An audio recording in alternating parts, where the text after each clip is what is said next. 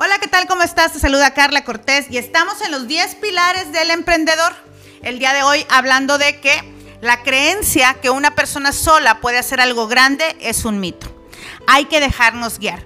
El pilar número 6 es precisamente este, dejarte guiar. Uno de los mayores retos de los emprendedores es permitirnos ser guiados, liderados o dirigidos. Tenemos que aceptar que la razón por la que emprendemos es justamente porque nunca encajamos en un sistema en el que teníamos que ser dirigidos por alguien o bueno, en el que se tenía un jefe o alguien que te dijera qué hacer. Uno de los de los cuatro de las cuatro características que nos juegan en contra como emprendedores, la primera es que normalmente nos consideramos rebeldes. Nos consideramos las ovejas negras. A mí la verdad me da mucha risa cuando hablan de eso. Eh, nos, consideramos las ovejas negras, nos consideramos eh, esta, esta, parte en la que queremos hacer todo diferente, queremos ir fuera de los límites, queremos estar incluso fuera de la zona de área de confort y pensamos que algunas reglas no nos aplican. Y es aquí cuando las reglas no nos aplican que empezamos a generar un caos a nuestro alrededor porque una de nuestras características que si bien nos lleva más lejos, pues de pronto también se convierte en nuestro peor obstáculo. No sé si tú te consideras un rebelde o no, pero pues si es así, pues ahí ponle palomita. Número dos, nos resistimos a la autoridad. Como dije, una de las principales razones por las que el emprendedor decidió no ser un empleado pues es por no, por, resistirnos a la autoridad, por no encajar en ese sistema. Desde niños hemos puesto resistencia a la autoridad de nuestros padres, maestros y obviamente de nuestros jefes. No estamos conformes, como lo dije, con las reglas de la comunidad, del trabajo, con la forma de hacer las cosas, con lo que se nos pide o exige creemos que podemos rendir, tenemos nuestras propias ideas y hacer las cosas de mejor manera a nuestra manera, obviamente. Pero luego, pues esto también eh, termina convirtiéndose en uno de nuestros peores defectos, porque finalmente la autoridad no es mala por sí misma, las reglas no son malas por sí mismas y las formas no siempre se pueden mejorar o se deben mejorar, diría yo. A veces lo mejor es duplicar lo que ya está hecho y empezar a buscar el hilo negro en otro lado. Número tres, una de nuestras peores características, características, perdón, es que ahorramos en expertos. Hay una frase que, que siempre digo que es el emprendedor ahorra en expertos y gasta en inexperiencia. El afán por ahorrar está detrás de este error clásico entre los emprendedores novatos. Un error común es acudir a relaciones personales cuando se necesita ayuda. Confías en un amigo, confías en tus papás, confías en tu esposa para preguntarles, ¿iré a invertir en esto o no invertiré? ¿Esto será bueno o no será bueno? ¿Crees que debería empezar un nuevo negocio o no? ¿Te parece que debería contratar una nueva persona? Hacemos todo tipo de preguntas a personas que no tienen ningún tipo de experiencia. Y mientras hay coaches, eh, asesores, mentores especializados, nosotros nos encanta recurrir a nuestro grupito de amigos que está emprendiendo igual que nosotros, cometiendo los mismos errores que nosotros, o peor aún, nos refugiamos en nuestros familiares y en nuestro círculo cercano que no tienen ninguna experiencia. Y esto nos puede traer un sinfín de problemas, pero hoy voy a enumerar los que más comúnmente veo en mis alumnos. Número uno, empezar un negocio o un emprendimiento siendo optimista en los ingresos. La mayoría de los emprendedores sobrevaloran eh, lo que van a ganar en un futuro y lo que esto les va a costar. Son muy optimistas en los ingresos y eso termina creando un caos y generando retos y circunstancias que se pudieron haber previsto si hubieras hecho un presupuesto apegado a la realidad. No solamente aqueja a aquellos que están emprendiendo un nuevo negocio, sino que también a todos mis emprendedores de las redes de mercadeo les suele suceder. Son esos nuevos líderes que se emocionan con la red, se emocionan con su empresa, se emocionan con el multinivel terminan renunciando a su empleo porque fueron muy optimistas en los ingresos que creyeron que iban a generar por medio de este nuevo negocio. Y no me malentiendas, todos sabemos que en las redes de mercadeo e incluso en los negocios se puede generar grandes cantidades y sumas de dinero. Eso no significa que vaya a ser en el corto tiempo o en el plazo en el que tú muy optimistamente lo trazaste. Tenemos que ser pacientes y tenemos que darle tiempo al tiempo, sobre todo cuando se trata de posicionar un negocio y también de convertirlo en rentable. Te recuerdo que hablando de negocios, los tres primeros años toda la ganancia y utilidad debería de reinvertirse en el negocio. Es por eso que es importante que como emprendedor tengas un sueldo definido y te apegues a él. No vivas del negocio que el negocio viva de ti. Número dos, endeudarse demasiado. Muchos de nosotros arrancamos nuestro negocio endeudados. Y aquí es porque no hemos comprendido la diferencia entre deuda buena, deuda mala y deuda correcta, basada en tu capacidad de endeudamiento.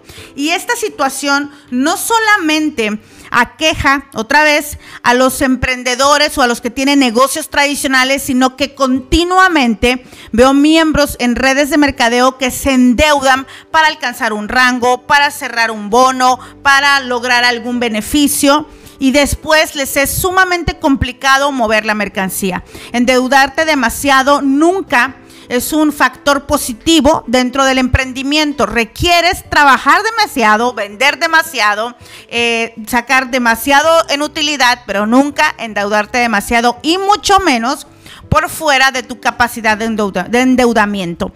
Número tres, no informarse de las obligaciones legales. Absolutamente todos, todas las actividades económicas tienen una obligación legal.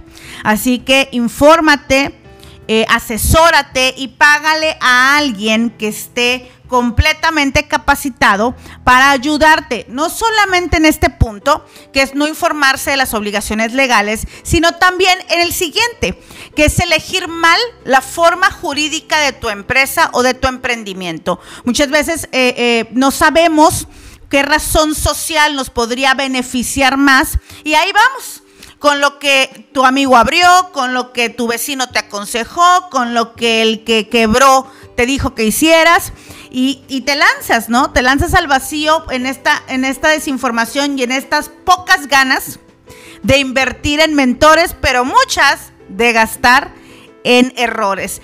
Creer que, que el producto es bueno y se vende solo es uno de nuestros mayores desaciertos. Aquí creo que todos podríamos decir o contar alguna ocasión en la que vimos un producto, nos enamoramos del producto para después entender que el producto no lo era todo. En el triángulo de negocios de Robert Kiyosaki, e, exactamente, el producto es lo menos importante. Y aquí nos es bien complicado cuadrar. Escúchame que como siempre lo aclaro, no estoy diciendo que el producto pueda ser una basura, que el producto pueda ser una estafa, que el producto pueda ser eh, algo eh, pues que no, que no es bueno. Lo único que estoy diciendo es que, producto, que el producto dentro de un negocio es lo menos importante y es la última razón por la que deberías emprender. Dentro del negocio tendríamos del triángulo de negocios que Robert Kiyosaki nos regala, tendríamos que entender que en la base siempre está el flujo de efectivo. Cuánto nos queda después de todo el proceso eh, para entregar el, el producto en mano del cliente. ¿Cuánto nos queda realmente? Después del flujo efectivo va a venir la comunicación, cómo estoy comunicando mi compañía hacia afuera y cómo la estoy comunicando hacia adentro. Después viene el área legal, cumplir con toda la parte del área legal. Después los sistemas y después el producto. Esas cinco cosas son las que deberías de tomar en cuenta siempre que piensas emprender. Entonces, dije, flujo de efectivo, comunicaciones, sistemas, área legal y producto. Este punto es uno de los que me lleva a creer que las redes de mercadeo le tienen gran ventaja a los negocios tradicionales. Porque cuando tú vas a empezar un negocio tradicional, imagínate que tú vas a decir, bueno, pues yo tengo una receta secreta de un champú que hace crecer el pelo y entonces es fabuloso y voy a llegar a muchas personas. Pero ahora tengo que ver costos, ahora tengo que ver eh, eh, cómo voy a hacer toda mi campaña publicitaria, ahora voy a ver cómo me voy a comunicar con mis empleados y mis distribuidores, ahora tengo que atender todo el área legal, ahora tengo eh, que incluso crear sistemas, sistemas para todo, para contestar el teléfono, para entregar el producto, para hacer el producto, obviamente, para realizar los pagos, para cobrar, para absolutamente todo. Un sistema para todo. Y después, asegurarme que mi producto hace lo que digo que hace y que es un gran producto. Imagínate todo el trabajo que eso implica a la hora de emprender. Ahora, compáralo con un emprendedor que decidió empezar en una red, la que tú quieras, ¿no? Que venden un champú maravilloso, que alguien más ya se aseguró de que, de que haga todo lo que dice que hace. Los mejores laboratorios a nivel mundial se aseguraron de que hagan lo que dice que hace. Alguien más ya generó todos los sistemas. Alguien más ya le generó todos los, toda la imagen, ya hizo flyers, ya te mandó el catálogo, el catálogo ya hizo, ya hizo muestras. Alguien más ya se aseguró que cumpla con todos los permisos legales y alguien más ya definió el costo, el costo de distribución y las ganancias para ti. Ahí es donde, de pronto, las redes de mercadeo le llevan mucha ventaja al negocio tradicional. Así es que uno de los errores que te puede traer no asesorarte es creer que solo porque el producto es bueno se va a vender solo y va a ser un gran negocio. Después, como bien lo dije ahorita, vender a un precio equivocado. Muchos de nosotros estamos vendiendo a precios equivocados y no solamente a la hora de los productos, mayormente como emprendedores vendemos a precios equivocados en los servicios. Solemos abaratarnos o solemos encarecernos, dependiendo qué tanto, qué tan alto tengamos el ego o qué tan herida tengamos la autoestima. Así es que es importante vender al precio correcto, ni alto ni bajo, al correcto. Y para eso tendrás que pues de, por parte de alguien más, dejar de ver a tu competencia y enfocarte en ti, en los valores que tú tienes para agregar, en lo que tú puedes entregar para poder definir tu costo. Por último, y esta le pasa a muchísimos, confundir una buena idea con una oportunidad. Ya se los he dicho varias veces, eh, Robert Kiyosaki dice que hay siete oportunidades de negocio al día. Grant Cardone indica que hay una oportunidad cada hora y media. Pero hoy yo te digo que eso no significa que sean buenas oportunidades y que una buena idea sea realmente una oportunidad de negocio. Los emprendedores sufrimos de lanzarnos al mercado con buenas ideas para entender que necesitamos mejores negocios. Un mal producto, tengo que decirlo así, un mal producto con un buen planteamiento de negocio, con un buen plan de negocios, puede ser un éxito. Un mal producto, una mala idea, con un mal plan de negocios, puede resultar en fracaso o quiebra. Y aquí entonces entender que como emprendedores nuestras habilidades pueden tornarse nuestra contra. Eso que nos llevó a emprender, ese carácter impulsivo, arrojado de liderazgo que nos llevó a no querer conformarnos dentro de un trabajo tradicional o dentro de un empleo y querer buscar más, esa creatividad, esa iniciativa propia, ese, esfuerzo pueden ser nuestras piedras de tropiezo. Pueden ser lo que no nos esté permitiendo dejarnos liderar, mentorear, o guiar por alguien más. La frase pronunciada por Robbins eh, me, viene ahora, me viene ahora a la mente y él dijo, aquel con quien pasas tu tiempo es en quien te conviertes. Si tú no tienes esta apertura para decir, yo requiero educarme y mentorearme con alguien más, por lo menos deberías tener la inteligencia de decir, yo requiero juntarme, reunirme, pasar tiempo con alguien más. Aquel con quien pasas tu tiempo es en quien te conviertes. Apenas 11 palabras que dicen mucho de la forma de vida y la ideología de los más adinerados. ¿Con quién se juntan los más adinerados? Porque esos círculos son cerrados, porque es complicado entrar. Esa es una de las razones por la cual yo me decidí a, iniciar el club de la riqueza. Necesitamos más personas pensando de la misma manera, queriendo trascender en la vida, queriendo prosperar juntas para convertirnos en mejores personas todavía.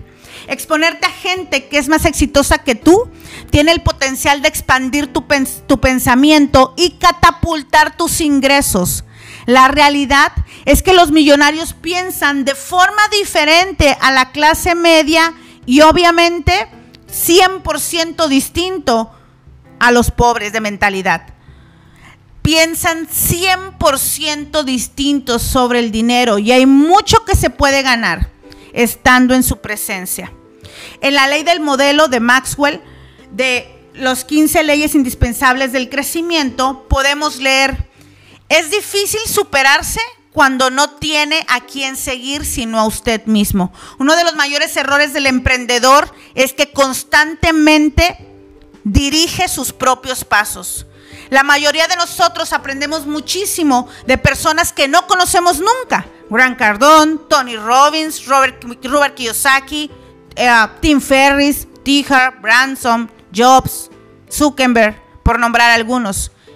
Pero hay que entender que ellos nos inspiran, nos enseñan, pero nunca serán nuestros, nuestros maestros, líderes o guías, al menos no por medio de un libro. Como siempre he dicho, no confundas mentorear con inspirar. Leer un libro es mucho más barato y sencillo, y sencillo que pagar porque te guíen. Tal vez deberías de tomar hoy toda tu biblioteca y venderla para poder finalmente animarte a pagarle a un mentor. Y bueno, si hoy estás diciendo, sabes que tienes razón, sabes que lo que me puso aquí no me va a llevar más lejos, sabes que todo lo que me trajo hasta acá es justamente lo que me está limitando.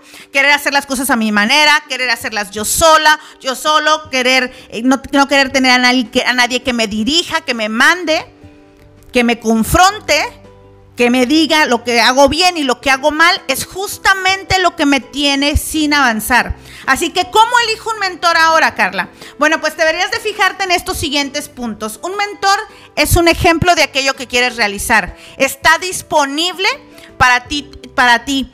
Tiene experiencia demostrada. Es alguien sabio proporciona amistad y apoyo, no espacio y altura. Este punto es súper importante. Hay muchas personas allá afuera que lo que hacen es inspirar, pero para inspirar requieren espacio y altura. Un mentor, un coach, un líder proporciona amistad y apoyo. Sabes que puedes contar con esa persona en el momento que le escribas. Ahora recordé, hablando de Robert Kiyosaki, la manera en la que nos inspiran, eh, por mi parte, tuve la oportunidad de ser la creadora de los clubes de cash flow en, Latinoamérica y trabajar muy de cerca con toda la, filosofía de Rich y de Robert Kiyosaki. Y justamente trabajando en esta filosofía, voy a una reunión con sus partners en Phoenix, éramos cerca de 40 personas, una reunión privada con Robert, y estando ahí yo sentía, pues ya, no, este es mi mentor, yo soy su líder a nivel Latinoamérica, ya saben, se me llenó la cabeza de mil cosas. Y recuerdo perfecto que estábamos en la comida y él estaba hablando con alguien, no estaba comiendo, no estaba haciendo nada, todavía no hice ser bien, estaba conversando con alguien. Y yo me acerqué y le dije, Robert, soy Carla, eh, eh, estoy con tus clubes en toda Latinoamérica ¿podría tomarme una foto contigo? Y me dijo, no, ahora no, retírate de la mesa. Tal cual. Un mentor proporciona amistad y apoyo. Una persona que inspira, que está ahí para que aprendas de él a la distancia, proporciona espacio y altura. Es justamente esa sensación de hacerte creer que no los mereces y que están por encima de ti lo que los posiciona donde están. Y no es, no es, no es malo, no está equivocado, no es que sean personas eh, eh, no sé, menos, menos, menos eh, buenas que los mentores y los coaches. Simplemente tú tienes que entender que el que leas y de repente asistas a uno que otro evento de tal o cual persona, no significa que sea tu mentor ni tu coach. Simplemente significa que es una fuente de inspiración en tu vida y que a partir de ahí tú tendrías que buscar un verdadero mentor. Un mentor es liderado y moldeado por alguien más súper importante. Los que, los que estamos liderando es importante que también seamos liderados. Es un coach que marca una diferencia en la vida de las personas. Andy Stanley dijo, la autoevaluación es útil, es útil, pero la evaluación por parte de otra persona es, es esencial. Como emprendedores tenemos que incrementar este espíritu de permitirnos ser guiados, confrontados y evaluados por alguien más. Así es que mis consejos para ti el día de hoy son, sé humilde, acepta la retroalimentación de tu líder, escucha, ahí aprenderás a aprender, sigue el ejemplo.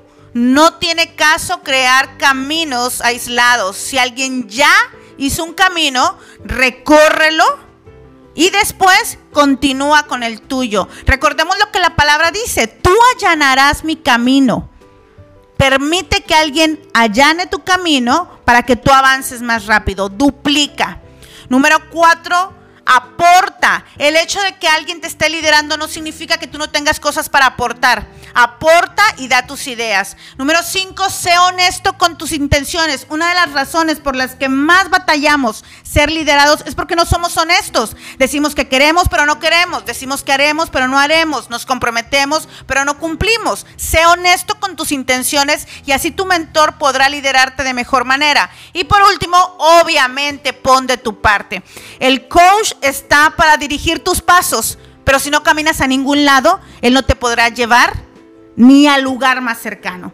Chuck Swindoll en su libro The Finishing Touch dijo, nadie es una cadena completa, cada uno es un eslabón, pero si quitamos un eslabón, la cadena queda rota. Nadie es un equipo completo, cada uno es un jugador, pero si quitamos a un jugador, hay penalización en el partido. Nadie es una orquesta completa, cada uno es un músico, pero si quitamos a un músico, la sinfonía queda incompleta lo ha adivinado. Nos necesitamos los unos a los otros. Usted necesita a alguien y alguien le necesita a usted. No somos islas. Para hacer que funcione esto llamado vida, tenemos que apoyarnos y sostener, relacionarnos y responder, dar y tomar, confesar y perdonar, acercarnos y abrazar, liberar y confiar, ya que ninguno de nosotros en una es una figura completa, independiente, autosuficiente, súper capaz y todopoderosa. Dejemos de actuar como si lo fuéramos. La vida ya es bastante solitaria sin que nosotros desempeñemos ese necio papel. El juego ha terminado. Conectemos. Mi nombre es Carla Cortés y estos son los 10 pilares del emprendedor.